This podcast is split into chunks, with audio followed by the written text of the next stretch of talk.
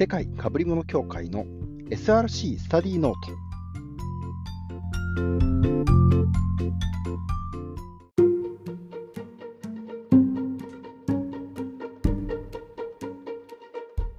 はい、えー、皆さんこんにちは。世界かぶり物協会でございます。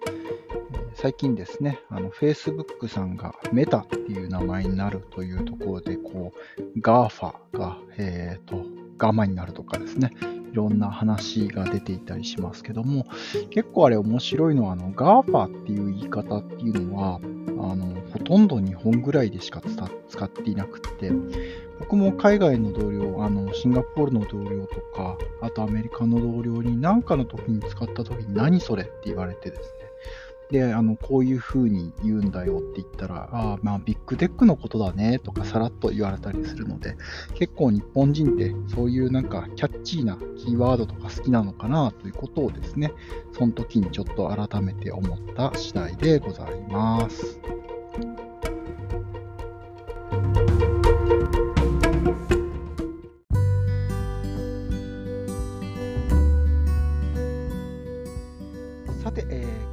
ですね、えー、この世界かぶり物協会のポッドキャスト、えー、このポッドキャストの中ではどちらかというとですね、あの体型だって何かをやってるわけでも何でもなくですね、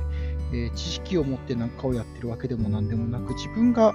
勉強したこととか勉強していること、興味のあることをですね、まあ、つれづれなるままにお話をしていたりするんですけれども、今日はですね、コンプライアンスというものに関してちょっと触れてみたいなと思っています。あのコンプライアンス、コンプライアンスって、例えば法令遵守と訳すんですよ。で、えー、コンプライアンスは法令遵守なんだけども、コンプライアンスそれだけの意味ではなくて、えー、世間の期待とか社会の期待に応えるみたいなですね、そんな、えー、っと話があるんですよみたいなのをものの教科書でも書いたりします。まあ、コーポレートガバナンスって言った時にコンプライアンスっていうのは非常に大事な考え方なんですみたいなことをよく言われたりしますよねというところです。ただ、まあ、そもそもですね、コンプライアンスって何なんだろうなというところで結構多くの企業ってもしくは働いてる人たちってコンプライアンスに疲れちゃってたりするところあると思うんですよね。コンプライアンスってすごくある意味正論なので、えー、正論正論になってくるとだんだんこう業務上の面倒くささが増えたりとか本来仕事の中でやらなければいけないことというものがコンプライアンスを理由にできなくなってしまったりとかいうこともあのゼロではなかったりしますよねと。で、それって本当に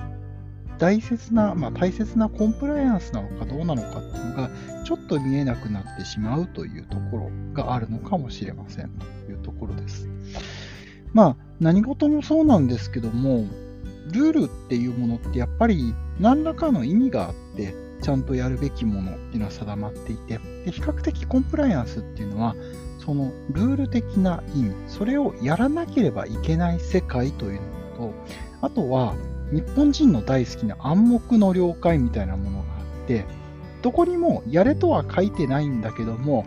なんとなくやるべきだよねっていう同調圧力みたいな世界ってありますよね。で、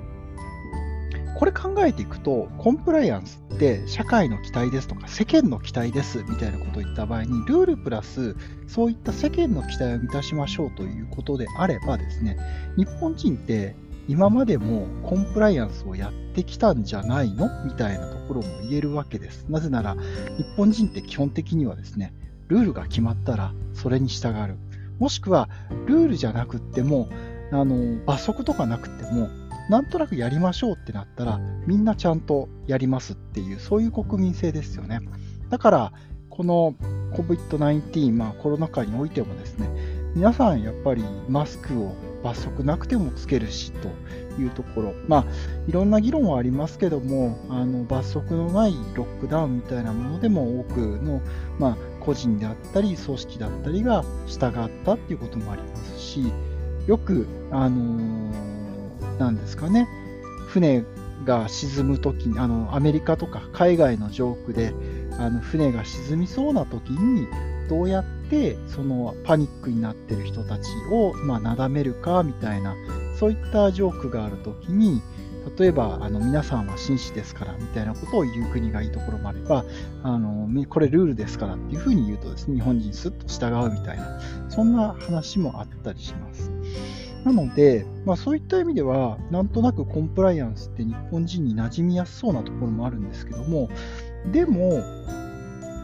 そうじゃないなっていうのも現実あると思うんですよねというところです。なので今日はですね、ちょっと、えー、コンプライアンスってどんなもんなんだろうというところをですね、えー、考えてみましたというところです。で、コンプライアンスというのは、すごく広く言うと、まあ、何かに従うということを表しているのが、えー、コンプライアンスであるということになります。まあ、英語だと、これ、あの英語の言葉を分けるとですね、コムとプライとアンスで分かれてくるんですかね。コムっていうのは何々と一緒にみたいなものだったりするのかなというところです。で、プライっていうのは、えー、何々を、まあ、満たすとかいっぱいにするとかいう意味になってくるのかなと。で、アンスっていうのはそれのこと、もの、それを名詞にするという意味があるのかなというところでございます。で、これ、まあ、多くの英語はですね、語源があのラテン語だったりするんですけども、まあ、まさにこれもですね、えー、まあ、ラテン語のところから来ているものでして、例えばコンプリートとかも比較的これに近いところなのかなというところですけれども、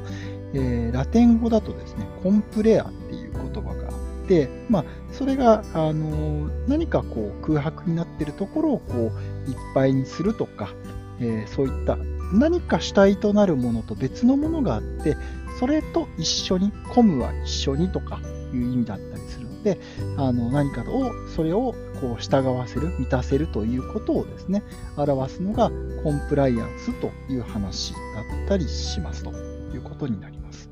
ちなみにあの最近、ポルトガル語とかを勉強していたりとか、スペイン語とか勉強してたりとかいうことをやってるんですけども、あの前置詞の、英語で言う前置詞の with っていうのは、あのポルトガルだと com なんですよね。なので、まあ、何々とっていう、コンプライアンスのコムと一緒なのかどうかちょっと僕わかんないですけども、あの、コムっていうのが出てきたりして、あ、何々とというところなのかなというところです。で、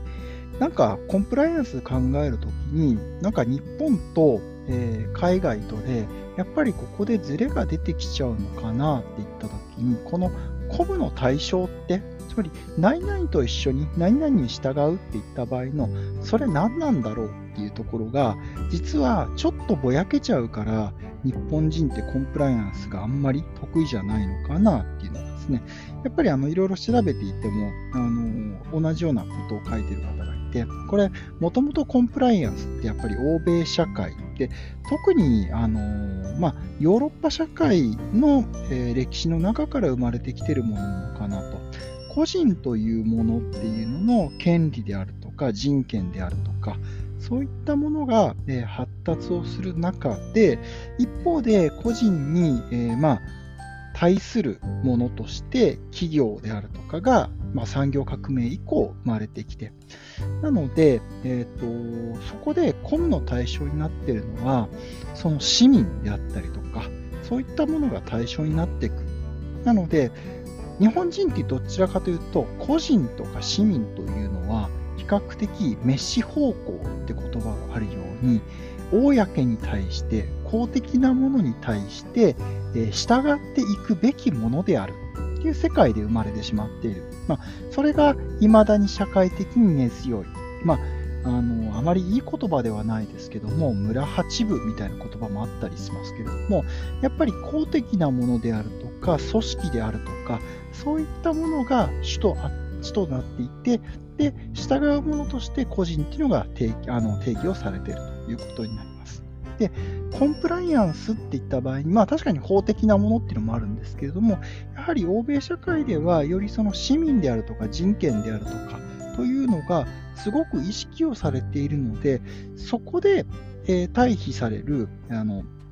ものというのは、やっぱりそのものを言う個人であったり、人権を持った市民であったりとかいうことになるので、えー、どうしても日本人はそこに煩わしさを持ってしまうというところがあるのかなということになります。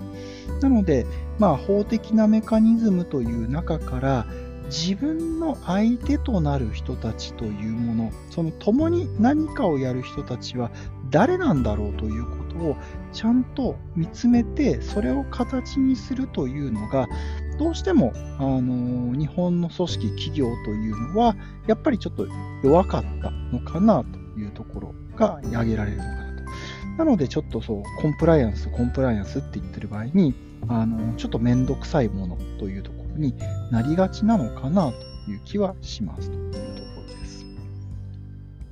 で、とはいえですね、もう一方、これだけではなくって、で、するとですね、まあ、あのー、過剰に走ってしまうというか、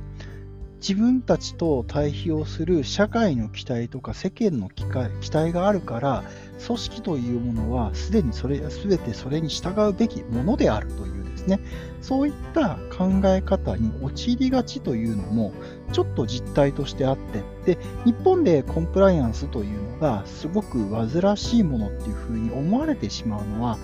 あの、コンプライアンスだからやらなければいけないってなってしまってるとか、考えてしまう方が多いのかなっていうですね、そこがあの一つ問題なのかなと思っています。で、これって実はあのコムっていうところとコンプライアンスっていうさっきの言葉でいくとですねあの何々と一緒に何かをやるっていうこと、まあ、満たしていく従っていくということなんですけどもコンポレートガバナンスとかあのガバナンスの考え方の中には本当はすごく大事なことがあってこれ原則にはなるんですけどもコンプライ or エクスプレインコンプライオはエクスプレインっていう言葉があるんですね。で、これ、えっ、ー、と、コーポレートガバナンスっていうものを考えた時の、実はすごく基本的なもので、えー、プリンシプルベース、いわゆる原則というものを、えー、踏まえていくというのと、この comply or explain っていうですね、考え方を持ってるっていうのがすごく大事ですよということが本来は言われています。で、これまずそのですね、プリンシプルベースというのは、例えばクラウドとかを使うときも言うんですけども、法律とか規則とかルールをガチガチに作っていく。で、あの細かい最速を守るということではなくて、えー、抽象的な原則を踏まえて、その原則に対しての、えー、具体的なえー、行動の仕方ですとか、あり方というのを、その組織が説明責任を持って果たしていきましょうというのがですね、これが、えー、プリンシプルベースのアプローチってやつなんですね。で、一方で、 comply or explain というところなんですけども、これは、 comply をする、 or なので、もしくは explain、説明をするということを挙げています。で、どういうことかというと、基本的には原則があって、その原則に対しての適用し直しを。あなたはどういうふうに原則を、え満たしていますか？そこに対して説明責任を持ちますと。でも、必ずしも comply をすること自体が全てではなくて、 comply は comply ができないのであれば、そこに対して適切な説明責任を持ちましょう。なので、 explain というのを言っています。なので、ここで大事になってくるのは、必ずコンプライではないというところが組織の中にはあり得てくる。あの人権というのは個人の権利を認めていく、その人の主張を認めていくわけですよね。例えば、その人が、えー、まあ、マイノリティであったとしても、それを尊重して、その意見を尊重して形にしていくということになります。で、これ逆に法人に対しても言えることになっていて、コンプライあの何らかの形で明確な、えー、まあ、あの従うべき原則があるんだけども、自分たちにはこれこれこういう事情があるので、ここには従わないんですということであれば、それに対してちゃんと適切に説明責任をする。あのところを認めましょうということを社会のコンセンサスにしていく。これも一つすごく大事な考え方になるわけですね。で、一番ダメなことは両方やらない。コンプライもしないし、説明もしないということだったりします。なのでですね、実は日本人がちょっと弱いところって何かっていうと、この説明をするっていうところがどのみち弱いのかなと。で、なのか、な例えば、えー、コンプライの、えー遵守せよということに対しては、えー、じゃあどういうふうにやるかっていうことに対して原則中心のように原則に対してどういうふうにやってますっていうものを説明することは弱いのでその弱さを補うために細かいルールがある方があまり考えずに、えー、私たちこれやってますって言えるから楽っていう世界ができちゃっているんですね。で一方で comply or explainコンプライアンスが窮屈であるんだったら、自分たちはこれこれこういう理由で、ここはやりませんっていうことを明確に説明すればいいんですけども、その説明責任のコストというのを支払うことが、この社会において非常に、まあ、苦しいものになってしまっている。同調圧力がちょっと強くなっちゃってる。なので、 explain のところが弱いというところになります。ただ、そうは言ってもですね、あの、やっぱり社会の中で自分たちのやらなければいけないことをちゃんと適切に説明責任を果たしていくというのは、まあ、ビジネスにおける第一歩、コーポレートガバナンスにおける第一歩なので、まずはこういった考え方がある。じゃあ自分たちの組織とか、中でどういうふうにやるのか。で、監査やる人たちっていうのは、本来は、あの、丸罰チェックじゃなくて、この explain を適切に評価をするというのもあると思うんですよね。あの監査人が comply をしていない、だから罰ですっていうことをやってしまったらですね、多分これ、監査としてはあの成り立っていなくって、単なる丸バツチェックになってしまいます。なので、そこの explain というものを踏まえて、組織としてどう考えていくのかを、まあ、あの可視化する、見える化をする、経営が分かるようにするっていうのが、実は監査の中ですごく大事なポイントなのかなというふうにですね、ちょっと思ってみる次第